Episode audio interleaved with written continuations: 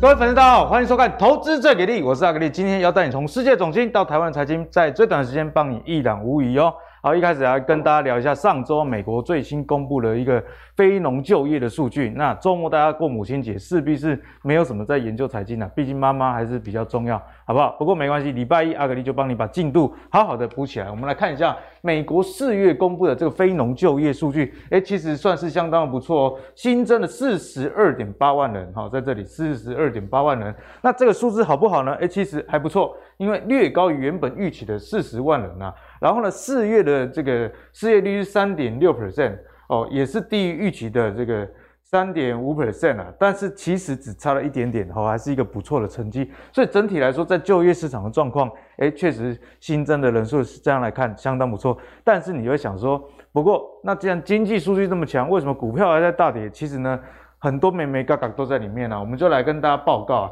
像这边啊，指的就是这个薪资。的月增幅的幅度哦，是十三个月以来的新低啊，哦，大概是在这个位置，大家可以看到，哎，这增长的幅度确实是你已经看不太到了啊，所以就是增长幅度其实蛮小的。但是啊，但是要跟大家报告，我们看一下每周哦，根据统统计，每周的工作的时间的长度以及劳动的参与率啊，确实低于预期的状况哦。哎，这代表什么？哎，劳动参与率低于预期的话。那你如果老板想让这个劳动参与率提高，你是要把这个薪资加高，你大家才会想要劳动嘛，不然薪水不够，我也不想劳动啊、对不对？可是呢，我们看到这个薪资的增幅的幅度却不如预期，所以这是不是代表，诶，是不是市场上有一个现况？劳动力我想让它增加，但是呢，这个钱呢、啊，我已经付不起了，不想再付那么多了。原因很简单啊，现在通膨也不止这个人事的成本在涨，那政府的这个利率在提高，对于这个企业主。哦，老板来说，他的借贷的资金成本也会增加哦，所以这会不会是一个经济放缓的开始？假设说我请人就能马上赚到更多的钱，那我当然就是加码去请啊，哦，对不对？所以我们可以看到啊，其实呢，虽然非农就业数据很强劲，不过投资人还是难免会有疑虑，也导致了美债的这个殖利率已经飙破三点一四 percent 哦，哦，这个数据真的是非常高哦，前波的高点是二零一八年十月九号。三点二六一 percent 哦，只剩下一点点的距离啦。那大家看到这个，这两年多以来，美国公债殖利率，如果呃，你你用被 percentage 来看，百分比来看的话，从疫情爆发那个时候，两年前三月份呢，到现在已经涨了八点八倍左右啊，所以这个公债殖利率是一路的攀升啊。好，那公债殖利率的攀升势必也对股市会有很大很大的一个影响。我们来看一下，像是纳斯达克指数哦，连续五周下跌哦，诶，这个是二十年来最长的一个状况诶，诶，过去二十年从来没有这种连续五周黑 K 了，真正是密密茂茂的一个情况，大家真的觉得说好像看不到尽头。像我们今天录影的时候是礼拜一的盘中啊，就我刚刚看，哇，跌了 三百多点哦，所以现在市场上。真的是大家都在盼望那道光，但是那道光好像又看不太到。那我们来看哦，其实呢，广泛的熊市的定义，大家知道牛市、熊市嘛？但是你总是要有个定义吧，不然怎么样来决定说现在是熊市了吗？那我们看一下，当大盘或个股啊，如果从近期的高点下跌百分之二十，哦，就代表这个落入熊市了。那纳斯达克指数的话，我们看到去年十一月。到目前为止已经跌了二十五 percent，哎，真的就是落入熊市了。因此啊，你最近如果啊买科技股或买美股啊，买上的楼上啊，其实也是正常的代志。就像你在牛市里面呢、啊，有时候乱乱买哦，你也会赚钱，是一样的一个道理啊。好，那我们再回头看一下标普五百指数啊，标普五百指数，标普五百指数呢，现在的跌幅有没有到这个熊市？哎，跟大家报告，其实还还没有啦哈，还没有，但是已经快要跌入熊市了。不过呢，一旦跌入熊市之后会发生什么事？哎，这个就是阿格力要跟大家分享了哈。根据美银的统计哦，过去一百四十年以来有十九次的熊市，所以大家还是可以乐观看待了，好不好？你你算一下嘛啊。这个比例大概七分之一，投资股票七年会遇到一次熊市，所以还可以。所以遇到熊市的时候还是要开心。不过会不会开心，就要看你之前有没有听，例如说木华哥跟大家讲话，你手上要留有现金啊。像你如果留有现金的话，看到现在下跌，虽然手上的资产有在减少，但是呢，你看到的不完全是风险，你反而是会有看到机会哦。不过也跟大家讲啊，真的不要那个太急，稍安勿躁。为什么呢？我们看一下还有一个备注哦，标普五百指数啊，是平均会下跌三十七点三 percent，哎，这是蛮重的一个跌幅，跌将近四成。现在是还没有到的，而且啊，这个是蛮难熬的，哈，会持续两百八十九天呐。好了，所以看完这些资料，总结来说啊，现在的经济真的是有放缓的一个可能。那经济放缓的情况之下，如果升息的比例又再次的加强哦，那真的是双重的夹击，所以股市的投资真的是蛮难的。那到底接下来该怎么做，就是今天跟各位讨论的一个重点啦。好，首先欢迎今天的两位来宾，第一位是我们资深财经专家阮慕驊慕驊哥，那第二位是是我们的资深分析师钟其元。好，那那一开始要来跟慕驊哥好好的讨教讨教一下，这个乱世的环境真的是大家压力真的很大哈，慕驊哥。而且啊，我们刚刚有跟大家讲到这个劳动参与率的下降。好像啊，会使 Fed 重新考虑升息三码吗？我们来看一下，这是六月哈 Fed Watch 最新的一个资料啊。哦，目前的这个基准点大概是七十五到一百点。那如果会到一百五十点到一百七十五点，这代表哦，就是升息三码哦，这个几率高达八成哦。所以真的会高达八成吗？因为这个鲍尔才刚刚跟大家说啊，之后不会升息。这个三码那么多啊，不过显然啊，市场上好像不这么认为，难怪股市会有这么大震荡。所以接下来要请教慕驊哥，我们该怎么看这一连串的经济数据？好，那从 FedWatch 看到啊，这个市场啊认定啊，这个下个月升息啊是达到三码哈，这个呢等于说是六月的十五号啊，那时候。呃六月中，啊，利率就会来到这个一点五到一点七五区间，这代表什么？这代表联准会的信任危机来了。信任危机，这个事情还蛮严重的哈，因为鲍尔在会后的记者会信誓旦旦告诉大家，他不考虑升息三嘛。对，但市场却不相信他的话，而且这比例很高，而比例高达八成，这代表说呢，鲍尔的 credit 哈，他在主政联准会呃这个主席的这个位置啊，事实上已经受到这个。美国华尔街的严重挑战哦，在包括呃先前呢，他的二把手、三把手，就二当家、三当家哦，这个之前的对哦，都纷纷跳出来批判他哦，说批判他，你应该在去年九月就要升息了，你动作太慢了 哦，然后呢，呃，不能说呃把话说死，说这个不升三嘛，好，你要留有空间。那再加上最近美国股市的这个升息之后的暴跌哈。事实上，我觉得联准会现在已经陷入到一个信任危机。如果说联准会进入到信任危机的话，这个事情哦非常危险。因为金融市场现在很 depend on 这个货币政策哈。那如果说联准会的 credit 又被受质疑，那这个市场就会乱成一片哦，就群龙无首哦。所以没有安定人心的效果。为什么美股这个跌跌不休哈？我觉得这个信任危机是在其中扮演一个主要因素。是。另外，我们来看到就是说，我认为现阶段美股主要观察有几个重点哈。第一个呢。短线上到底有没有止跌的机会啊？这是一个重点。好，那等一下我会给大家看一些指标，就是说我怎么观察它短线是不是有一个触底。好，那另外呢，呃，这个纳指这个这个触底的机会到底会怎么出现？哈，那我先跟各位说明，第一个呢，大概就是说我们主要观察的第一个指标，就是纳斯达克指数最近是在创新低，哦，但是费半没有创新低。哦，也就是说，如果这个礼拜费半没有跟着纳斯达克指数创新低的话，诶，那美股就出现了这个第一个止跌的讯号。是。那第二个止跌讯号就是说，我们可以看到纳扎克指数在创新低的过程中呢，哦，这个恐慌指标 VIX 没有创新高。如果说这个 VIX 没有突破前坡的两个高点的话，诶，那这个呃止跌讯号二又出现了。第三个呢，现在目前的恐惧情绪哈，已经升到高点。如果呢，呃，CNN 这个恐慌贪婪指标哈，再往上升，好，升到 extreme fear 哈，就是极度恐慌的话，哎，那第三个止跌讯号就出来了，好，所以这个礼拜的止跌的机会，我认为在周三呢，周三美股的周三，为什么？因为呃，周三美国会公布这个通膨数据，就 CPI。啊好，现在目前的市场认定哈，这个 CPI 应该会出现持续的这个趋缓的状况，就是之前讲到通膨可能触顶，对，就是说通膨可能在三月触顶，然后呢，这个呃 CPI 最新的一个月的数据会出现趋缓。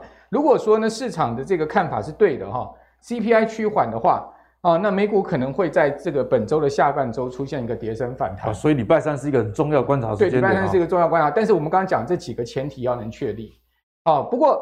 中长线，我个人是悲观的啦。好、嗯，就是说我们面对市场，我们是乐观，但是对于行情的走势，我要跟各位讲，我是负向看法。哇，好高深的慕驊哥，就对市场要乐观。对，因为越跌，其实你你如果手上都是满满现金，像我们之前建议大家，你的持股比重最多最多五成嘛。嗯，好，那你可能呃，随着这个市场持续下跌，你的持股比重可能已经降到两成，或是甚至一成。对啊，如果是像这样的情况之下，你当然满手的八成九成的现金，你看到市场下跌，希望跌更多，你当然是正面的嘛。啊、也许我们不是一定希望跌更多，而是我们希望说，我们可以考找到更多好股票的价值买点，是机会到了，对不对？嗯好，但但事实上，现在要出手，我觉得可能我们还要考虑一下，等一下再跟各位讲一下。好，那我们来看一下我们刚刚所讲的那个几个前提哈。纳斯达克指数在呃上周五又创新低了，跌破了一万两千点大关，是，这是一个很不好的讯号。哦，那它在呃这个美美国联准会会后出现了这一根红 K 棒，是完全破功了哈。那这个就我讲的这个联准会的信任危机的问题。那接下来我们来看到费半，好，费半这个呃美国联准会会后的这个红 K 棒是连续第三根。哦，周四、周五它也跌，但是呢，各位可以看到它跌幅呢相对不到一趴，好，它还没有破底，它它的这个前波低点是两万两千八百七十五点，那收在两千九百八十二点，哦，大概差不多还有这个呃一百八十多点的一个空间了哈。那那那个费半指数如果不破底的话，我们相信纳斯达克指数就有机会出现反弹，是，它是一个重要指标。嗯、另外，我们来看到。VIX 指数呢，虽然在纳斯达克破底的情况下，它并没有突破前波的两个高点，欸、这很重要哦。哎、欸，对，这个很重要。那如果说 VIX 持续往上升，突破这两个高点的话，我们这个前提就要破裂了哈。所以说，我们很关注这个 VIX 指数啊，这个代表市场的情绪面上面的一个重要指标。那接下来我们来看一下纳斯达克指数跟 VIX 之间的关系，它其实有一个很明显的关系哈。那这个三月中的低点哈，那我们看到纳斯达克指数三月中低点的位置在一万两千六百点附近啊，这个是三月呃，我们来看到是三月十四号当时的低点。那我们来对照 VIX 指数，大家可以看到它是呈现一个背离的情况，没错，它并没有突破前波高点。换言之，我们再来看一下纳斯达克指数，它破底啊，它破底，但是呢，它并没有创新高，所以它出现了一个背离。这个背离之后呢，就使得这个 VIX 出现持续的下滑，而使得什么？而使得纳斯达指数出现一波反弹。啊，就是刚刚木华哥跟大家讲，如果这个呃指数往下跌，但是 VIX 其实并没有过高的话，没错，有可能会有出现这样子的一个走势。对，所以说现在开始又感到感觉到有一点背离的状况哦。因为你可以看到当时的状况也是在这个地方有一个低点，是哦，之后呢，隔了几天它再创再再再再创新低，但是纳斯达克指呃 VIX 指数并没有创高，对，哦，那最近又有这样的状况。所以呢，为什么我讲说下周呃本周三哦，这个下半周有机会出现一波反弹？主要原因就是看这个背离哦，这个真的是很受用的一个指标。嗯、所以大家未来看到如果指数下跌，真的很恐慌的话，记得木华哥的话，历史其实也要同步的。你要你要观察一些指标来辅助你对于行情的判断啊。我们今天在行情的判断上不是乱猜，对我个人对行情的判断，嗯、对整个宏观环境的判断都是有依据的。是。所以说才会先前建议大家提高现金部位。我们有看到整个趋势方向不对，宏观环境出了很大问题。哦，所以现在短线上面我倒不觉得要很悲观了哈，因为我觉得如果说纳斯达克指数跟这个 VIX 之间呈现一个背离关系的话，对，其实下半周伴随的 CPI 这个数字，如果说呃是真的趋缓的话，嗯、那真的美股可能会有一波比较像样的反弹。但是弹回这个，弹到这个季线的这个位置附近哈，大家就要小心，那个压力又会来，又是找卖点的时候。对对，又是因为 VIX 如果下降到二十附近的话，其实你当时的这个处呃的这个操作策略面应该是偏向卖方，嗯哦，所以说你要反市场操作，今年要很反市场操作。好难了，木华哥，今年真的是。对，所以各位可以看到，VIX 三月背离之后呢，它是不是跌到二十点附近？有。但是跌到二十点，你你就不要高兴。跌到二十点，其实就代表股市相对的高。所以这让我想起一句话，就是乐极生悲哈，我们不要乐极生悲。因为为什么这样讲哈？因为今年哈，我认为整个行情就是一个熊市了，这个不用再去争辩。毋庸置疑了。对，就是说这是一个空头市场。空头市场最主要的这个呃特征就是跌完之后反弹，弹完之后破底，跌完之后反弹，反弹反弹之后再破底，它会不断的创新低。所以说你要趁每一波反弹的机会，也许你手脚快了，你可以抢一个短，好赚个价差。那如果是你一个中长线布局的人，我都会建议减码了，嗯哼，尽量减码是哦，减到你可能就是说觉得安安心的这个情况，就是说我现在手上的现金足以让我觉得舒适了。哎，慕驊哥讲这一点非常重要，因为也有很多投资朋友呃发问，就是说，哎，到底这个资产的配置要怎么样？那其中有一个大原则，因为。毕竟啊，比方说木华哥的收入，我的收入跟大家收入都不一样，不能用在同样一个基准点上去说我的资产配置要如何。不过木华哥讲到一个其实是非常通用的原则，你至少心里要安全感，对，你要舒适，对，你就至少对你手上的现金跟持股部位，你要感觉到就是说不要有压力。哦，如果说你 天天一看开盘你头就昏了，哦，那个手机的 APP 都不敢打开的话。哦，你每天睡觉前都祷告说明天不要再大跌的话，对，那你这样生活会陷入到一个恐慌情境里面，其实对你的健康也不好了。对，慕驊哥，我跟你分享一下，这就像以前我在约会的时候，不要太压在同一个女生身上，哦，你要你要分批的布局。哎，没有回我讯息没关系，还有另外一个。对对，好，这个就是所谓的呃多方策略思考。你不能太全心全意的投入哦，不然会没安全感。因为你你你太执着，有些人真的很。标的了，很执着哈，很执着的话，我们讲实在太执着人，他其实会活得比较辛苦。是，但是呃，执着也不见得一定错了，好，只是就是说这个是每一个人的这个思考面的问题。有，我们结婚之后变执着专业。对，那那股市上面，我真的觉得不要执着，对，不要跟股票谈恋爱。对，股票这种事情不要硬凹，好，股票这种东西不能铁齿，好，这个股票越铁齿的人死得越惨，好，这是我过去看到的经验，哈。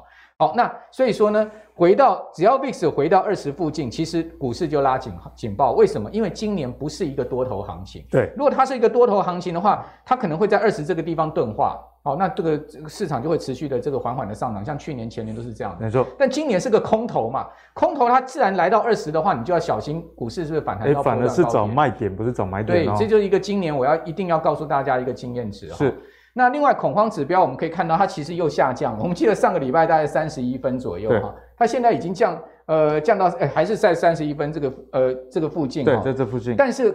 快跌破二十五，要降到这个所谓 extremely fear，就是说二十五分以下，极度恐慌，极度恐慌。那事实上来到极度恐慌，我觉得就是一个相对好的一个机会，因为大家都恐慌，就像巴菲特讲的，你还是要贪婪嘛。但是你贪婪也是短线贪婪，不是中长线贪婪。不要说这边全部修 汉扎下去，然后呢是要给他搏一把翻本，不能这样，好不好？不要这样子哈。我们我们在这个赌场里看很多那个输到倾家荡产的人，就是输了输红眼，就是不认输。哎，就是。我今天赔了一百万，我就想把这一百万很快翻本，再加买。你越快想要翻本，越想要把钱赚回来，你就赔的会赔的越多，你就越压越大，越这样乱就没有理智的这样乱压了哈，乱买了就是会赔很多了哈。所以我觉得今年还是我们要按部就班策略操作。今年很重要，保本啊，不要想太啊，保不要想要赚大钱。对啊，卖掉你的盖赫啊。这个华尔街那个很有名的传奇投资人，最近接受 CNBC 的访问嘛，哈，这个保罗都德，呃，保罗都德约翰，哦，Paul 这个 Paul 那个 Tudor 哈，这个 Paul 保罗都德这个人，他其实是蛮有洞见的哈。我常我常常看一些华尔街的人哈。他们有一些人是不会讲实话，有些人哎，有些人就是会打高空哈，有些人就是真的哎，他会讲一些实话。那 CNBC 每次到这个金融危机，或者是说比股市比较大战，都会去都会把保罗都德 就会去找到，哎，都会把保罗都德出来。他最近讲了一句一句话了，我觉得挺挺符合我的 echo 的哈，就是说他说今年啊是保本为主啊，不要想赚钱。哦，所以我刚刚讲说保本为主，不要想赚钱，这就是保罗都德这个今年的。在 CNBC 上面接受访问说的话，哎，慕驊哥，我觉得很很有道理，因为今年大盘跌成这样，你说，呃，保本好像不怎么厉害，你能够保本，那大盘跌这样，啊，啊，你就是赢过大盘好几十，你就赢。过大盘，而且重点是你将来有钱可以再投入嘛，对，没错，等到明年后年股市落底了，你就投，因为股市终究会落底嘛，对，好，那。保本保多少？你至少要保住八九八十趴到九十趴的你的原本的本金啊。投一百万，那可能输到剩九十万，十十二十万二十万无所谓嘛。还 OK，因为你要翻回来很快。很多股票其实跌三四成以上。对呀、啊，你要翻，因为你想看，你如果有还有八成的本金，你要翻回百分之百啊，你只要压中了。这个涨个二十趴你就回来了嘛？哎，对。可是如果你今天一百万剩下五十万，你要五十万回到一百万，你要赚一倍哎，一百趴，你要一百趴哎，难度哦，所以这个就是一个关键。好，那接下来我们就刚看到这个 CPI，CPI 上个月呃出来的数字是八点五，这个月预估是八点一了。好，如果能符合市场的预期啊，年增率有下滑的话，基本上市场应该会迎来一波反弹。但是我要先把话说在前面，如果礼拜三公布出来的 CPI 确实是符合预期趋缓，股市又大跌的话。嗯哦，那这个事情会很危险。哎，这就是之前跟木华哥有聊过，当这个利多不涨的时候，哎，反而是最可怕的哦。所以也就是说，我们现在预设两个状况：礼拜三美国公布出来这个数字，哦，如果符合预期，股市回弹，哎，那个有机会就是有一机会一波反弹，但是我们是反弹市值。但是它如果反向又大跌，我可以跟各位讲，哇，那这个波跌下去不得了。好，那所以说呢。你如果看到反向它要大跌的时候，你手上有股票，你要停损了。对，这个要尽量的这个还要再把现金再空出来。所以记得哦，两天后礼拜三，对，密切观察。因为美国现在 GDP 已经转负了，大家不要小看它。美国经济经济如果一旦失去动能，欧洲现在已经讲到已经进入滞胀，中国又封城，好，中国这次也跟你玩到底了，好，所以说呢，全世界三大经济引擎全时全全部停牌，这个飞机就是。就卡机了，就是 hard landing 了哈。这个现在目前看到趋势方向就是已经是硬着陆，确实哦。所以你不要再寄望什么软着陆经济那些 bullshit 哈。有时候真的是官员的说法啦哈。对，就是说我们现在还是要面对现实。如果如果不是这样的一个微带的情势的话，股市不会跌成这个样子哦，不会今天又破了这个前波低点。其实大户比我们都还要知道更多。对，真的好康他就自己买，大股东都很清楚嘛，他们的公司后面好不好都很清楚。好，那。所以说，现在目前止稳回升还是五条件哈。第一个，摆脱下跌有量，反弹无量。哦，月季线下弯的角度要趋缓。对，大盘至少要四周不再破底，现在又破底了。哦，那新台币汇价有没有止贬回升呢？也没有。美国四大指数月内有没有再创没有再创新低呢？也没有。所以基本上全部都不符合，没有一个条件符合。哦，所以说基本上没有一个条件符合。我上次要讲说，至少有三个条件符合，你才能说，哎，我这边。放比较多的资金去布局。如果说一个条件都没有符合的话，那真的你就你就真的只能还是继续减码。嗯哼。好，那刚刚这个我们看过了哈，八三趴到年底多少呢？各位看到年底升到三趴的几率已经是过半了。哦，这个达到这个全部加起来已经是过半，所以说年底非常有可能我们面对的是一个三趴的一个利率的环境。企业的这个压力也会很大。你想想看嘛，如果景气又衰退，哦，然后呢，通货膨胀又下不来，利率又那么高。那这种滞胀的情势出现的话，嗯、对全球股市都是一个绝对的重伤害。是哦，所以最新主要观察指标，我要跟大家讲通膨数据。礼拜三啊，记得美国上周失申请失业金的人数意外达到二十万，超出预期，预期是十八万，不好。嗯哼，啊、哦，这个不好。美国零售销售还没有公布，采购经理指数上周 ISM 不好，好、哦、跌到二零二零的新低，消费信心还没公布，所以说呢。公布出来两个都打叉，那其他坏的几率其实也很高。啊啊。对，那你叫我怎么说？我也只能说，我看到所有经济数据，没有一个是往好的方向在发展。所以莫豪哥刚才说这中长期比较悲观，其实就是建立在这样子的一个论述啦。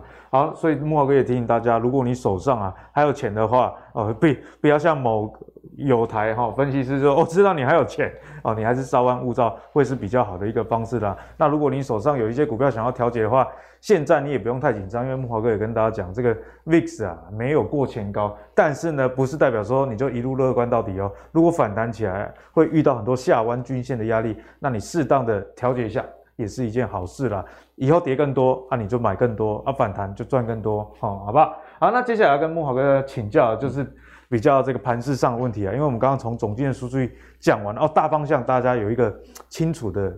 一个宏观的视野，但是接下来回到个股上，我们来看一下外资最近在干什么呢？我们来先来看一下它的卖超，好，它的卖超刚好是前阵子大家都非常爱的一些个股。那除了钢铁以外呢，今天我们要特别跟大家聊的就是金融类股的族群了。你看卖超第一名、第二名、第三名、第五名、第六名哦，前六名有五家都是金控股哦，卖超的幅度还不小。例如说卖新光金啊，这个十八万张，台新也卖五万张，开发金也卖三万多张。所以呢，短线上啊，金融股到底怎么？等一下跟木华哥好好的请教请教。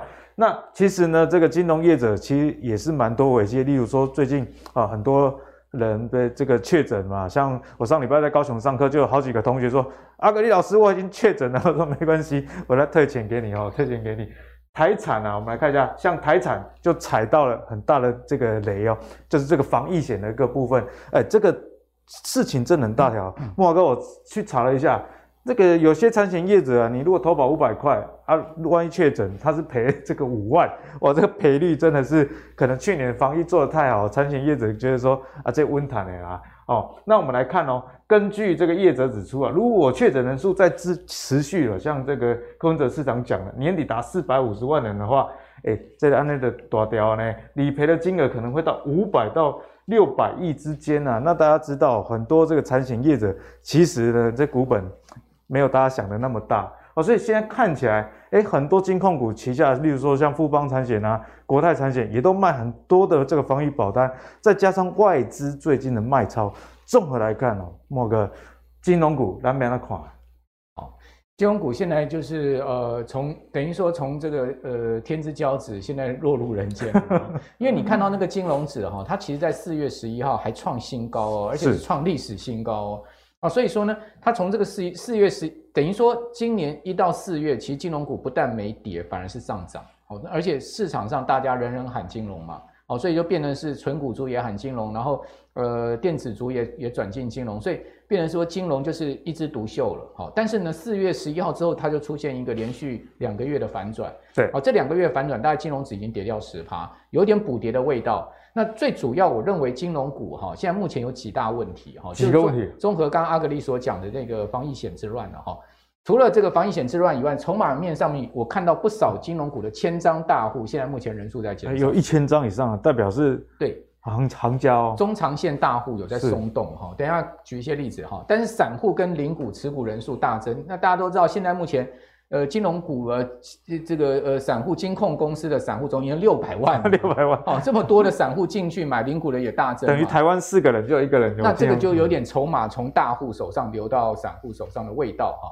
另外呢，台湾利率上升的幅度一定不会跟得上美国联准会啊，这很重要，因为大家都说啊，美国要升级嘛，可是我们在台湾不可能啊、哦，台湾没有这个条件，所以说在这样状况之下呢，利差空间拉大，也不利于金融业。是，另外全球股债同跌，也不利于金控公司的资产评价。哎，欸，孟华哥讲的这很重要，金控公司其实有很多投资股票啊。对啊，那你可以看到，呃，今年五大这个五大金控哈，就是富邦、国泰、星光这五大金控哈，他们今年第一季哈。他们的台股跟台债的部位哈，已经减掉一千亿了，减一千亿。这个是包括呃跌价损失哦，就尤其是尤其富邦是大砍股票，可见富邦是看不好后市，不然不会砍掉六百多亿、七百亿的股票哈，这个砍得非常砍很重。哦，还有防疫保端之乱，非常有可能最少要亏三百亿到五百亿哈。那这个看阿格力讲说，整个产险公司的净值才一千五百亿，那要亏掉三分之一的净值，哎，这个是已经有业者用危机来形容。还有就是景气下滑，其实不利于银行业，这个大家都知道，呆账啊这些问题预防啊出来，哈，所以说至少现在我看到就是这五大一个面向，哈，那金融保险指各位可以看到一九四七是新高哦，哦，这是四月十一号之后持续修正，现在看到它整个线型各各方面都不太对，哦，所以说在呃这个我们可以看到在那个 K 线形态上面就有一些整个类股的风向已经转转弯了。那今年其实年初以来涨最多四成哦，四十趴哦，是台台气银，台气哦，台气银各位哦，它现在从十四点四五的四月十一号的高点哈，压到上周五哈是十二点一五，其实跌幅来看真的很大，它已经超过这个十五趴的跌幅哈，那它已经压回季线。那如果说未来景气不好的话，台企银最主要放款是中小企业是，好，那中小企业的这个授信尤其是比较风险高一点，好，所以说。从涨四十趴一下回跌十五趴哈，这也反映了现在目前这个呃所谓银行业的基本面哈。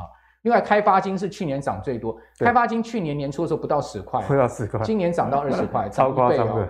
哦，那你可以看到开发金它现在目前已经跌破所有均线啊，它这一波也跌了超过一成。所以，如果一个类股里面的强势股有比较大的回跌的话，哎，那确实风向就是开始改变。对，那大家可以看到开发金的问题是什么？开发金也不是说不好哈，但是你会发现它最近这个千张大户哈，大股东持有超过一千张的千张大户开始在减，有有有比较明显的在减少。嗯、是哦，然后呢，持有大超过四百张的大股东，哎，也开始在下滑。哦，然后呢，你可以看到总股东人数、散户人数持续在上升。这就我刚刚讲，有一点筹码面的问题，但不是还不是很严重。对，哦，但是你也会看到，哎，筹码似乎有一点这个呃这样子的一个趋向，比较松动。哦，那我们来看到今年的这个金控业十五家哈，今年第一季的获利啊几乎都衰退，大家可以看到它的获利都是年减双位数以上，只有一家持平，就是兆丰呃永丰金持平，其他全部都是年减，就第一季的获利跟去年第一季已经不能比了。哦，就代表他们的获利已经出现。呃，没那么好的情况。那现金股利值利率呢？到上周五，大家可以看到有没有非常好？哎、欸，其实没有哦。哎、欸，顶多也就六趴。因为今年以来涨太多了，这值利率就不好看。顶多有六趴。我们一般过去讲说，哎、欸，存股至少六趴七趴。现在目前你一些传产股随便找有六趴七趴都有。那再加上航运股可能十几趴。好、嗯哦，那所以在这样的一个情况之下，股利值率讲平。白话一点讲，实话一点，没有那么吸引人。对，就是就是说，股价相对垫高，殖率就相对的对股价下跌的时候，防御性就不够了。对，所以说在这样的状况之下，为什么金融股这一波修正的比较厉害是这样？嗯、但我是觉得也不用太对金融股太过悲观了。对，因为毕竟金融股还是有它一定的价值面存在。当它跌深了之后，跌到一定的这个殖率往上拉，可能拉到六点五七啊。哎，那这个机会又来了，又止跌了，又止跌了。好，所以谢谢木华哥给大家解析啊。所以呢，在投资的任何时刻，你还是要知道目前啊公司的价值是怎么样。虽然大家都说升息循环啊，不过木华哥也提醒大家，升息循环一直升，HB 哦，台湾如果这样升会搞死人。就以台湾的这个房屋自有率大概有百分之七十以上来说啦，啊，那你如果这个利率拉高，那百姓还来还承受得住吗？好，所以这是大家可以去思考的一个问题。好，那接下来呢，我们来继续请教我们的奇缘啊，奇缘之前来跟我们解析都非常非常的准确了，所以在现在这个乱世之中，已经一定要邀请奇缘来跟我们来聊聊。哦，那首先要跟奇缘聊的就是所谓的电动车相关的概念股了，因为哦，最近的电动车概念股看起来跟盘势一样，也有点磨砂烂，然后 一蹶不振的感觉，但是整体的市场还是非常好。我们来看一下，这是 Volkswagen 福斯，福斯说啊。今年哦，今年现在才几月？才五月而已。他说啊，今年的电动车拍谁哈？弄北调啊，旗下的 ID 系列，它的电动车这些都是它电动车，这是 ID 开头啊，像 ID 三啊、ID 四啊到 ID 五啊，这是不同车系大小啊，所以这个名称就不一样啦。他们就表示啊，诶，其实呢，现在已经全数。售售完啦、啊！你如果现在要订哪一台车，不管二零二三年以后再讲。哎、欸，其实我自己本身其实蛮爱看车子啦。嗯、我最近也有去呃问一些业者，例如说像 Hyundai 啊，现代汽车在台湾，它、嗯、有推出一台电动车叫 Ioniq 5。哦，那台车大家知道吗？你现在订哦，那个业务跟我说大概要两三年后才拿得到，也不是说二零二三就有。那我最近自己有订了一台，我订了那个特斯拉的。Model X，Tesla Model X，那其实那也是定心酸的而已，因为我看这个加拿大的华侨说他在加拿大二零二零年底定，到现在都还没有交车啦。啊，所以你说呢我们台湾定，起码我觉得两年以上是需要的。所以根据这样的状况呢，哎，市场上消息很好，但是相关的类股股价一蹶不振，是不是有一些机会我们可以追踪呢？其实应该是说，电动车的销售量这件事情是好的。那我们看一家车商可能还不够准，我们要看多一点的数据哦。这是 Plug-in 的这个所谓的电动车的销售，是整个全球的。那我们看到这边有几个重点，红色的这个柱状体是今年度的，啊对，黄色的是去年的。我们看去年其实卖得不错，有没有？黄色的都哇都这个都涨很多，就比二零一九、二零二零都还好。对，没错。然后二零二二年的这边哦，这边居然是这个过去同期这几年当中最好的一年，看起来是 double。如果哎 double 真的真的 double，就跟去年比来讲还是增加了百分之四十哦，这个是增加这几乎是一倍哦。嗯、所以我们看得到说，其实是全世界的。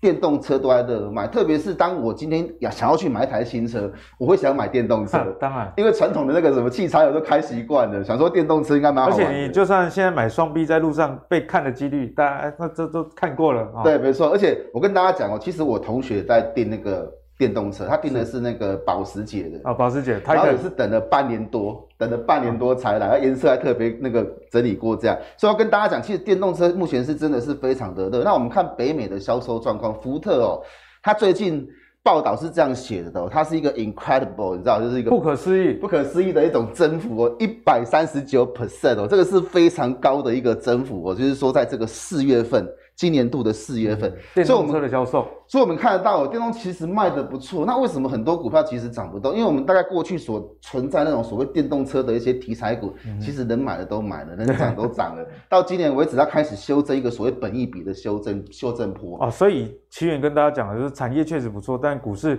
我们常常讲嘛，哎，好公司不一定是好股票，有时候涨太多了，对，已经先反应了，真的是涨太多。那我们就来找几个，这个是基期相对是比较有回档的。第一个，我们看联家，联家其实在过去它也算是热门股，对。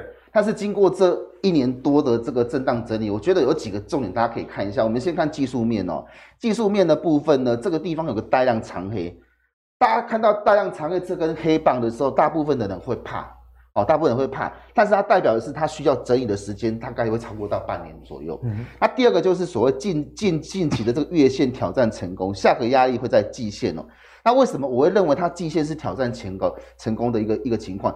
就是因为它过去这个所谓的增幅的这个乖离的幅度是过去所没有的，这个情况再往前看几乎是没有。对，只要看到这一根，所以它的乖离的幅度，你如果跟过去的走势不一样的时候，代表它这个地方其实是有比较强力的买盘动起来。我们说买盘是这样，我买的价格的差距，如果买的很积极的话，这是关于幅度的增加。第三个是近期融资创创新低啊，这边写错，创新低，外资开始吃货。那创新低这个东西哦，就代表什么？散户其实都在卖了，放弃了啦，跌成这样早就已经放弃了哦。那那开始在外资开始在吃货，代表什么？代表就是说，其实他们在布局这个所谓价值型选股的策略。嗯，大家记得，在这个所谓市场大跌之后。法人呢，特别是国际的法，他们会选择 button up 的选股策略，就是我从底部找价值型的股票去做选股，跟过去不太一样。跟过去不一样，过去就比看谁喊得有前景，元宇宙哦 AI 这样。对对对对对，是从总经去看个股，那现在是从价值面去看个股哦。那我们看连家的部分，LED 灯打入这个 TO One 哦，因为过去我们知道那个车的那个所谓的供应商是有分等级的，这个大家都知道，一线、二线、三线，公司或水货什么的。对，那打入 TO One 其实代表品质是很好。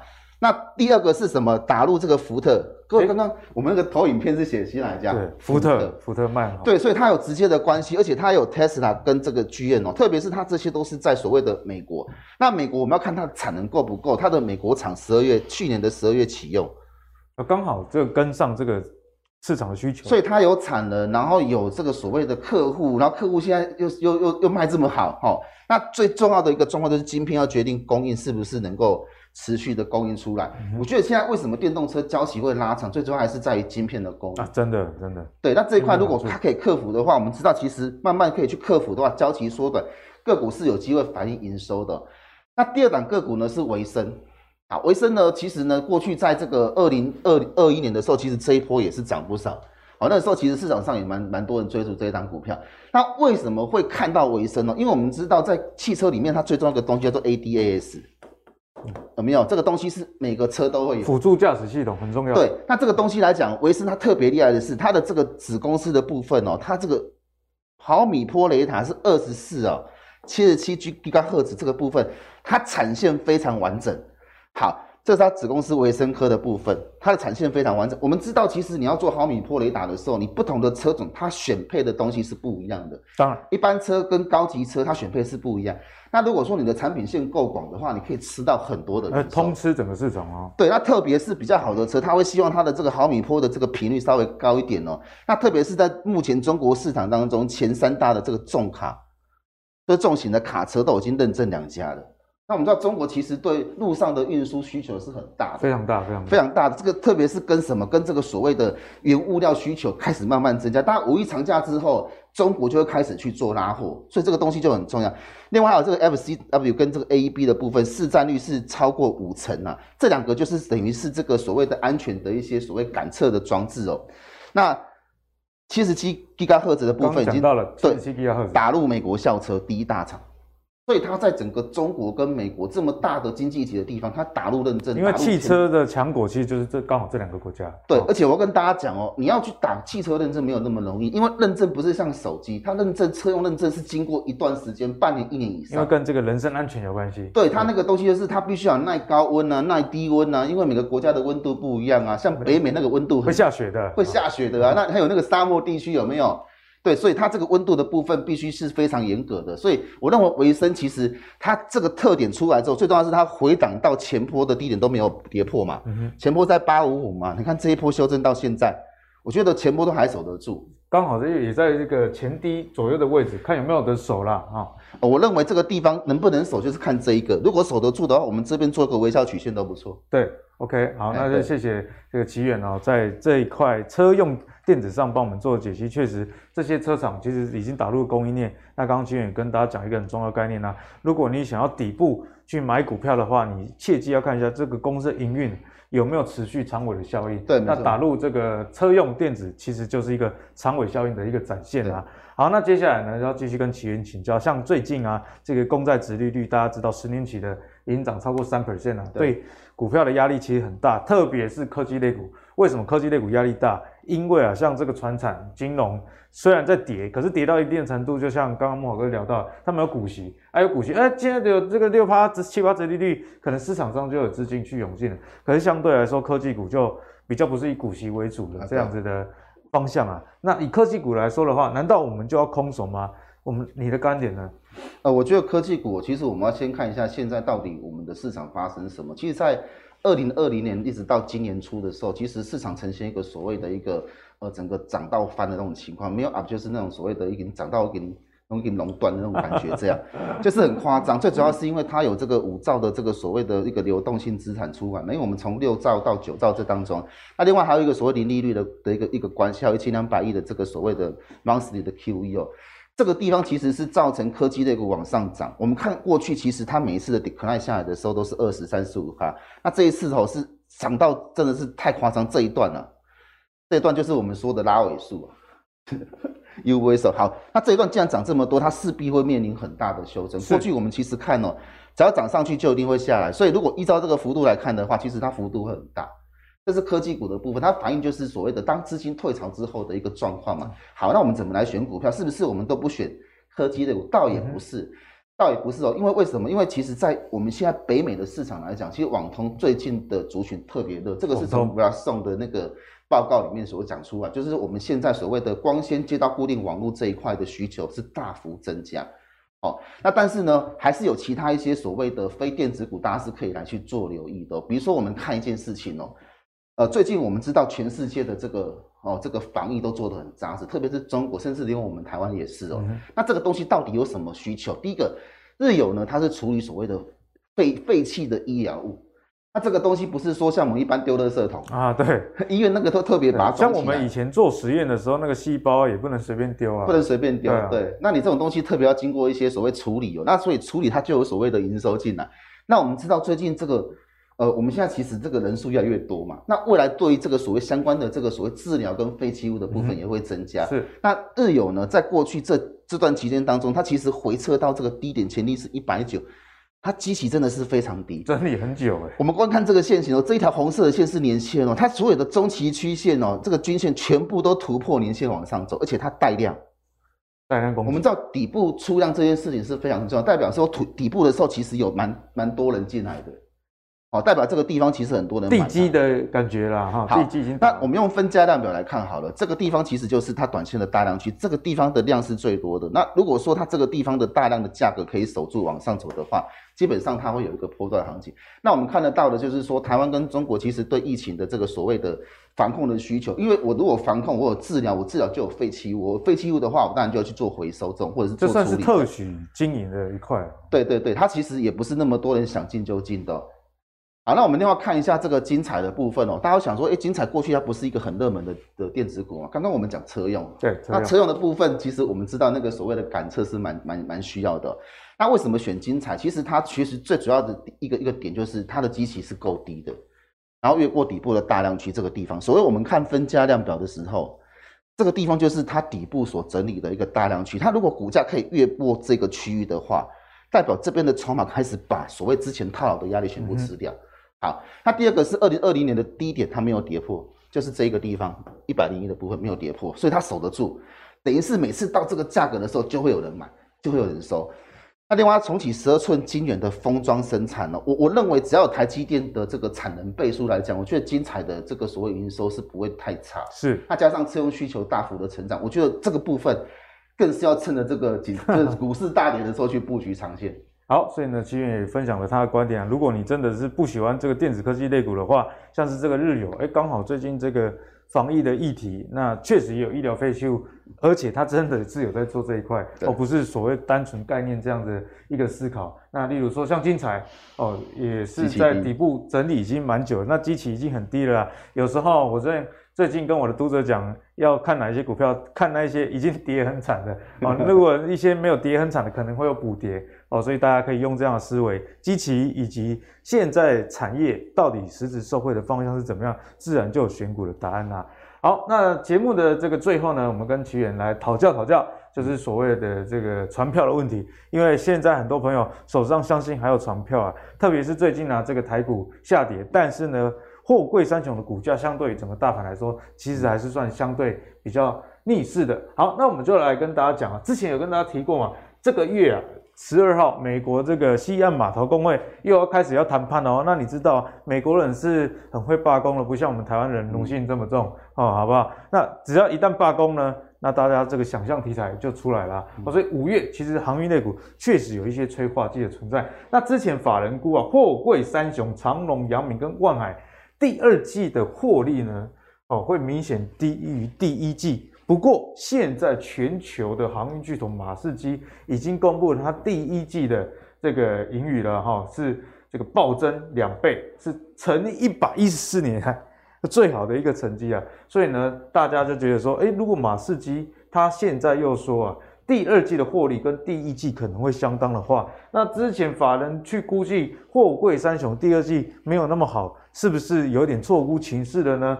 所以在这一个议题上啊，七月，你的看法？